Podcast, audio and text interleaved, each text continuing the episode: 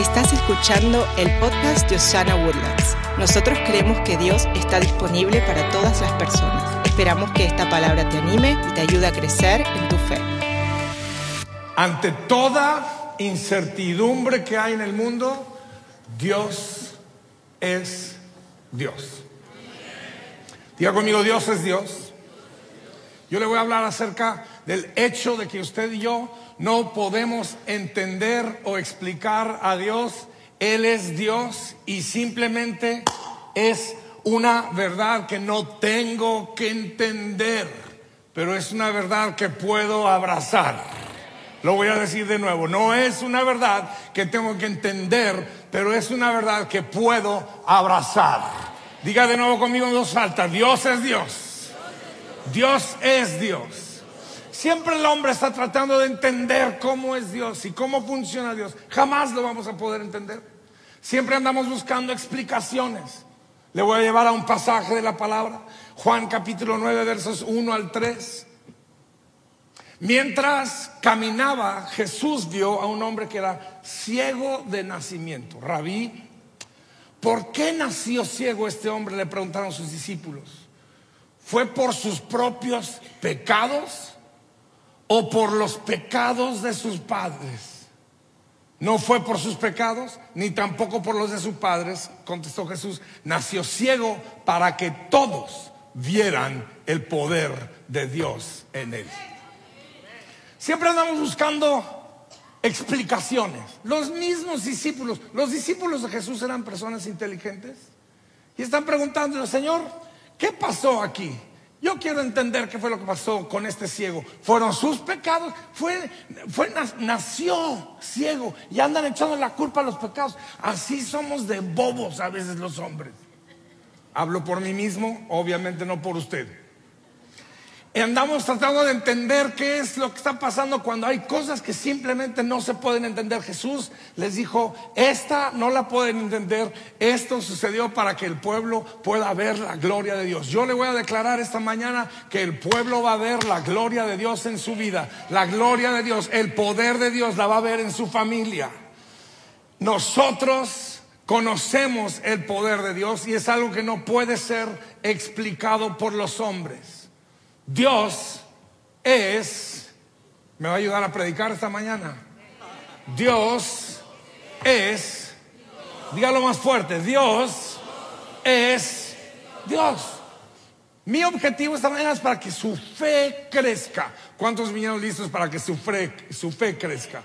Yo estoy confiado en que cuando usted salga por estas puertas esta mañana, su fe habrá crecido en el nombre de Jesús. Su fe va a estar más grande de que cuando llegó. Usted va a salir mejor de como llegó esta mañana. ¿Por qué? Porque Dios es Dios y Él va a obrar en su vida. ¿Quién puede entender a Dios? Lo primero que le quiero decir es, número uno, Dios no se puede ver. Ese ciego aquel día no vio a Jesús. Usted y yo no alcanzamos a ver a Dios. Existe una abundancia en la humanidad de que ver es creer. Hasta no ver, no creo. ¿Dónde está Dios que no lo veo? Andamos queriendo nosotros. ¿Cuánta arrogancia hay en esa frase? Hasta no ver, no creo. ¿Quién te crees? Dios es Dios. Él no está esperando que tú apruebes para que Él siga siendo Dios. Él es Dios con o sin tu aprobación. Él no necesita que tú lo veas para seguir existiendo. Él es Dios. Sin embargo, hay muchas cosas que suceden que yo no veo. Hay corrientes en el mar, a mí me encanta el mar, hay corrientes en el mar. Yo no entiendo cómo funcionan, yo no veo esas corrientes, pero sé que están ahí. Hay otras cosas que no entiendo. No entiendo cómo es que muchas mujeres se enamoran de hombres tan feos como lo somos la mayoría de nosotros. Yo no entiendo eso, pero existe. Todos los hombres digan gracias a Dios que Dios le dio ceguera a esa muchacha lo suficiente para que se enamore de ti. Yo no entiendo cómo funciona eso.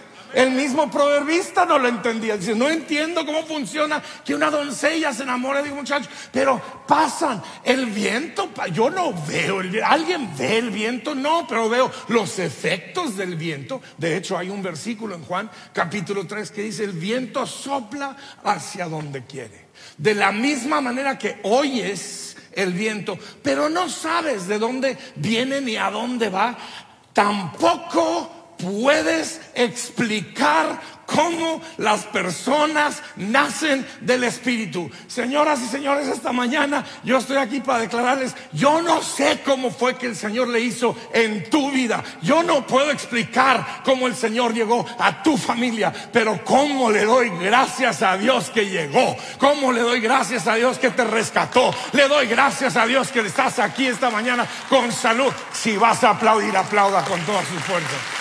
Gloria a Dios que yo no tengo que entenderlo. Yo tengo un automóvil que tiene una máquina tremenda. Me dicen que hay muchos caballos allá abajo. Yo nunca los he visto. Yo no entiendo cómo funciona ese automóvil. Yo sé que yo le pongo gasolina y yo le meto una llave, le pongo en, en el engranaje, le piso acá y da con fuerzas. Yo no tengo que entender cómo funciona. Ah, pero como lo disfruto, no tengo que entender a Dios para disfrutar a Dios. Yo no entiendo cómo es Dios, yo no entiendo cómo funciona Él, no entiendo su poder, pero cómo lo disfruto. ¿Se dan cuenta cómo el hombre siempre queriendo ver, queriendo comprobar, queriendo tocar algo, han inventado imágenes para imaginarse a Dios? hacen estatuillas, hacen ventanales, hacen postales, hacen cualquier cantidad de cosas para ver si pueden imaginarse a Dios. Yo le quiero decir una cosa, esas imágenes no explican a Dios. Ni pueden dar a entender quién es Dios. Es más, en el Salmo 135, versos 15 al 18 dice, tienen boca y no hablan. Tienen ojos y no ven tienen orejas, pero no oyen. Damas y caballeros, yo le quiero decir esta mañana que el Dios Todopoderoso que servimos usted y yo tiene oídos que escucha su clamor. Ha escuchado su clamor esta mañana. Tiene ojos que lo ven a usted, que ven a su familia, que ven a sus hijos. Él ve nuestro clamor. Él escucha nuestro clamor. Él ve nuestra necesidad. Dice, tampoco hay aliento en sus bocas y semejantes a ellos son los que los hacen y los que confían en ellos. Amigos, yo no necesito tener algo para imaginarme a Dios. Yo experimento a Dios todos los días de mi vida. Yo veo a Dios moverse en mi familia. Yo veo a Dios moverse en mi salud. Yo estoy aquí parado el día de hoy por el milagro de la sanidad. Yo estoy frente a usted de hoy como un hombre que ha sido sanado, ha sido perdonado, ha sido rescatado. ¿Por qué? Porque Dios no me van a ayudar a predicar.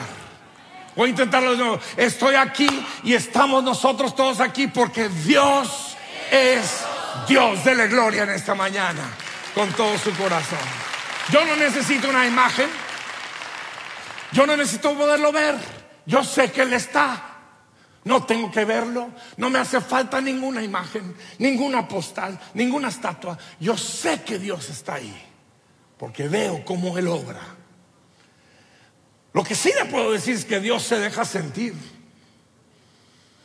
En toda la Biblia, haga un recorrido conmigo, vámonos un ratito a toda la Biblia. Empecemos allá con el Moisés, ¿se acuerdan de Moisés? Cuidando las ovejas de su suegro. No tenía ni ovejas propias el pobre. Andaba cuidando las del suegro. Y de repente se acerca a un arbusto que está quemando, pero que no se consume. Y ese arbusto sigue. Y luego el arbusto le empieza a hablar. Quiero decirle que cuando ese arbusto, empezó a hablar, Moisés sintió la presencia de Dios. Él no puede explicar cómo no se está consumiendo ese arbusto, pero él sabía que Dios estaba en ese arbusto y Dios le dijo, quítate los zapatos. ¿Usted cree que si un arbusto ardiendo le dice a usted que se quite los zapatos, no se los va a quitar? Usted va a saber lo que es el poder de la presencia de Dios. Moisés lo sintió en esa ocasión y de repente él regresa con el faraón y le dice, deja salir a todo mi pueblo y se fueron todo el pueblo de Israel de Egipto. Egipto es un símbolo de la cárcel del pecado, la cárcel de la oscuridad. Dios está aquí esta mañana para sacarte de la cárcel y llevarte a tu tierra prometida que Él ha preparado para cada uno de ustedes. Y estamos rumbo a nuestra tierra prometida. Y rumbo a la tierra prometida en Éxodo capítulo 13 dice que Dios los acompañó de día en una nube y de noche en una columna de fuego. Yo sé y conozco personalmente que Dios a algunos de ustedes los está acompañando hoy mismo con su presencia, los está cobijando con su nube, los está calentando con su calor. Dios se deja sentir porque te ama. Wow, qué bien estoy predicando. Gracias. Con ese tengo. Elías en una ocasión estaba escondido en una cueva. Y le dice, Señor, quiero ver tu gloria. Tenemos esta canción que, que cantamos aquí en Osana. Muestra tu gloria. Dios dijo, no puedes con mi gloria, mijito. Estás demasiado chiquito. Mi gloria es demasiada grande. Pero te dejo ver un poquito de mí. Dice que pasó en el susurro de un viento. Elías sintió la presencia de Dios en un susurro de un vientecito nada más. Esta mañana posiblemente Dios se pase por ahí cerca de ti y lo vas a sentir en el pequeño susurro allá dentro de tu corazón. Dios está tocando a alguien ahorita misma, ahorita mismo mientras yo estoy hablando, Dios está mostrándote su presencia, te está haciendo sentir. Ahorita hay alguien que siente algo aquí en su espíritu diciendo, yo sé que Dios es Dios porque lo siento, sé que está aquí cerca de mí. Yo le voy a decir una cosa, esa jovencita llamada María, a la que se le apareció un ángel y le dijo, vas a quedar tú con un bebé. Ese bebé es el salvador del mundo. Yo le voy a asegurar que en esa noche, cuando ella estaba en ese pesebre, rodeado de esos animales, con su bebito recién nacido, y ella estaba viendo la salvación de la humanidad ahí, esa jovencita sintió la presencia de Dios cuando llegó la salvación del mundo. Alguien aquí puede decir, gracias Dios porque tú mandaste a Jesucristo para pagar por mis pecados y tomar mi lugar en la cruz del Calvario. No necesito entender eso, pero como lo disfruto. Pablo y Silas, el gran apóstol Pablo en la cárcel, con su compañero de camino Silas, y están metidos hasta adentro de la cárcel, lo más profundo de la cárcel. Para empezar, yo no sé qué yo haría si a mí me meten alguna vez a la cárcel. Quizá yo, pero oigan, no tienen una cárcel suite por acá, con, con, room service, algo, y, al, Pablo, al Pablo y así lo meten allá dentro en un calabozo, están allá escondidos, lejos de todo el mundo. ¿Cómo reaccionaría usted? Yo le quiero decir que hasta en su momento más oscuro, Dios está presente. Y Pablo y Silas a la medianoche empezaron a cantar alabanzas. Empezaron con las de Marcos Witt porque tiene tantos años cantando. Y luego continuaron con Marcos eh, Barrientos y luego Miel San Marcos. Están cantando alabanzas cuando de repente, amigos, hay algo que sucede cuando usted le canta. Hay algo que sucede cuando usted le aplaude. Hay algo que sucede cuando usted le cuando usted levanta su voz y lo bendice, Él desciende y habita en medio de la alabanza de su pueblo cuando de repente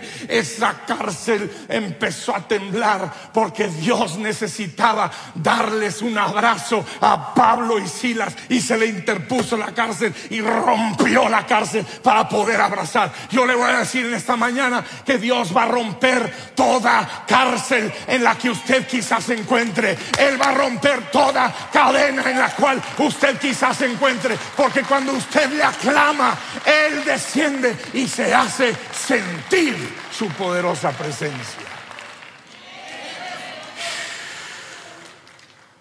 Estoy predicando mejor de lo que están respondiendo.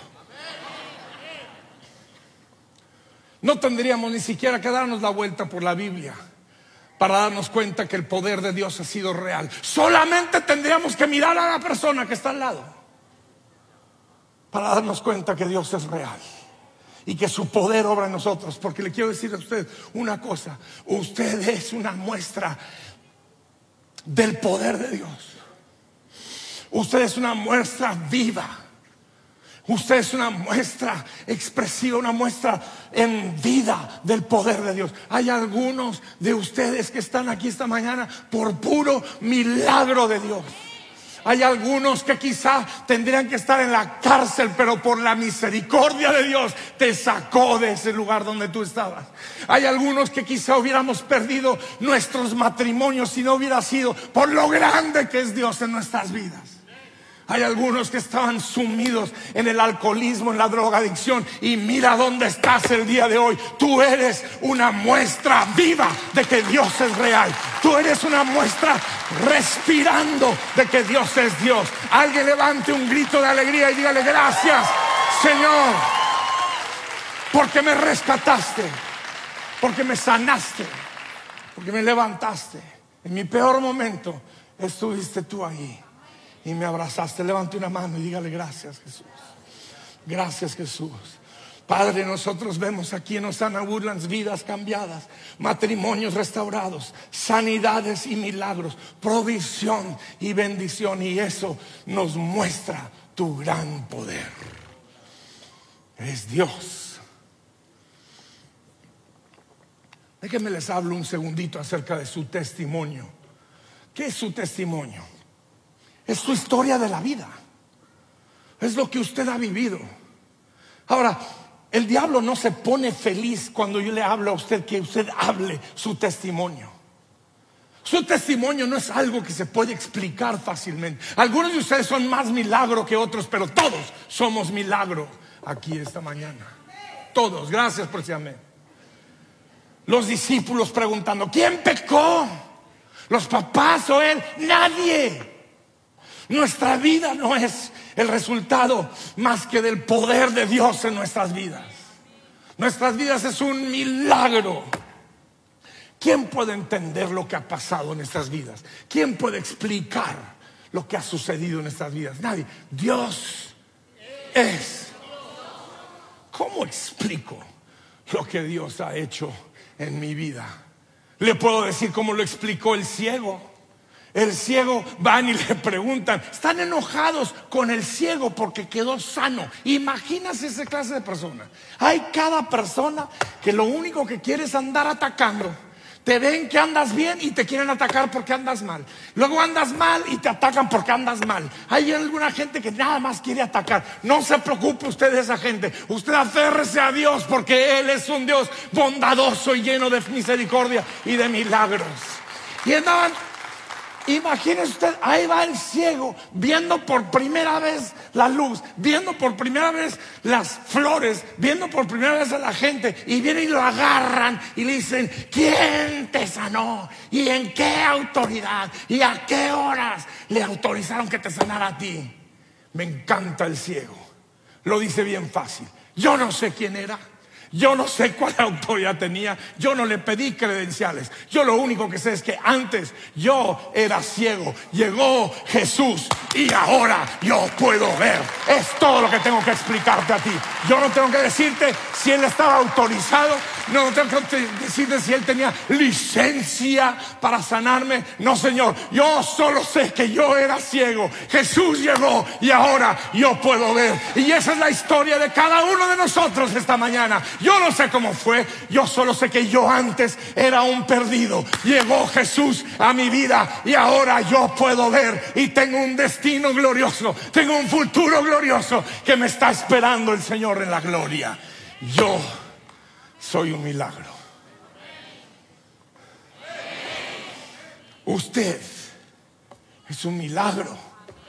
¿Por qué? Porque Dios al fin me están empezando a ayudar. Le voy a hablar de este esta combinación extraordinaria. Apocalipsis, capítulo 12, verso 11. Ellos, hablando de ustedes, ¿sabía que usted está en el libro del Apocalipsis? Le voy a preguntar de nuevo, ¿sabía usted que usted está en el libro de Apocalipsis? No sabía eso. Algún día vaya.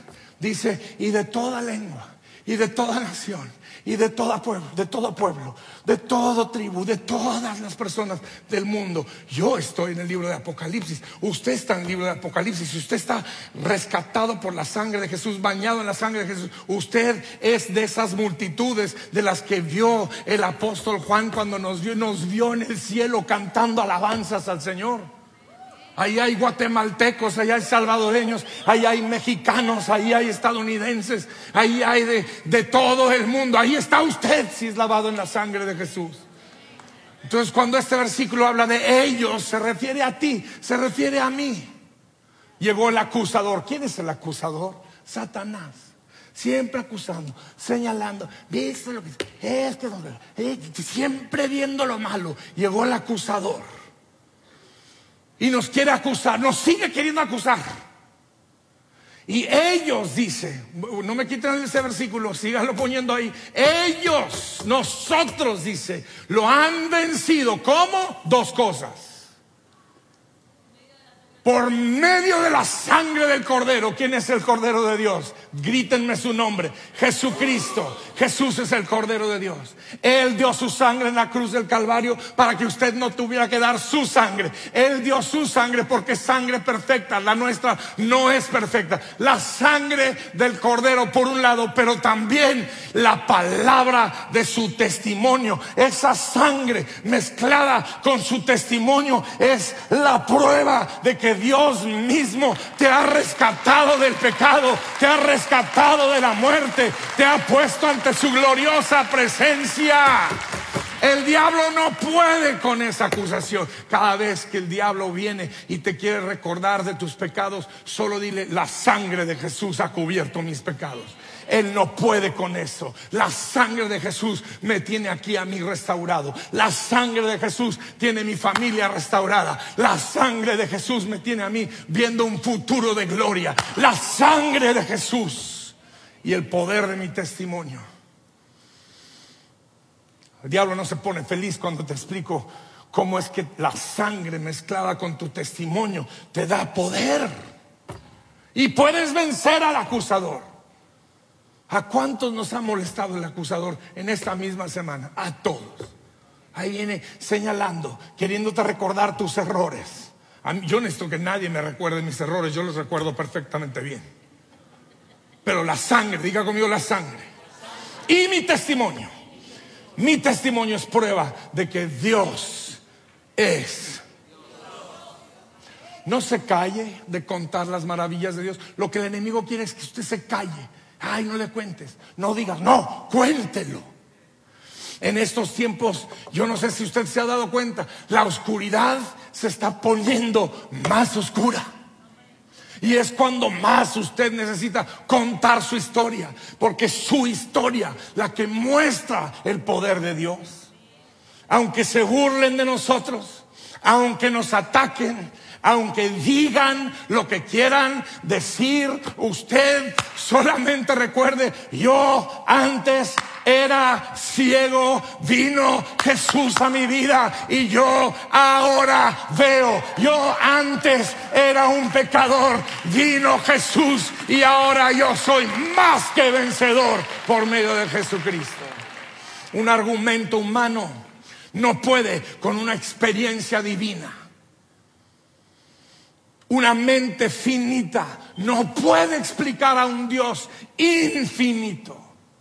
Un milagro divino no se razona con entendimiento humano. Amigos, Dios puede explicar la ciencia, pero la ciencia jamás podrá explicar a Dios. Aún sin explicaciones, Dios obra lo milagroso. ¿Por qué? Porque Dios es Dios. Dios es Dios, soberano y eterno. Bondadoso y milagroso, omnipotente.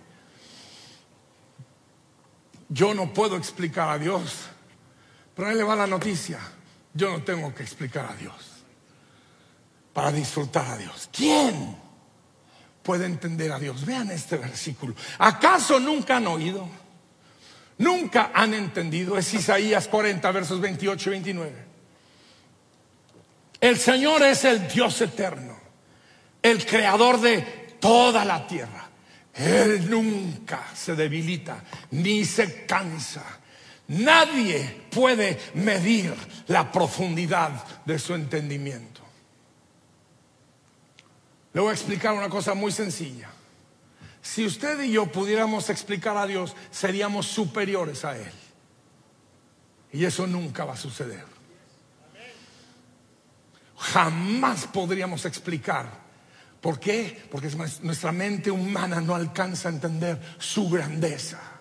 Jamás estaremos por encima de Él. ¿Por qué? Porque Dios es. Es confiable. Es poderoso. Es amoroso. Es glorioso es grandioso, es glorificado, es alabado, sentado en majestad, coronado en autoridad, en su diestra de poder, tiene un cetro de justicia eterno, Él es rey, Él es Señor, Él va delante de ti, Él va detrás de ti, Él va alrededor de ti, Él va adentro de ti y puedes confiar en el futuro cuando se lo confías a Dios, porque Dios es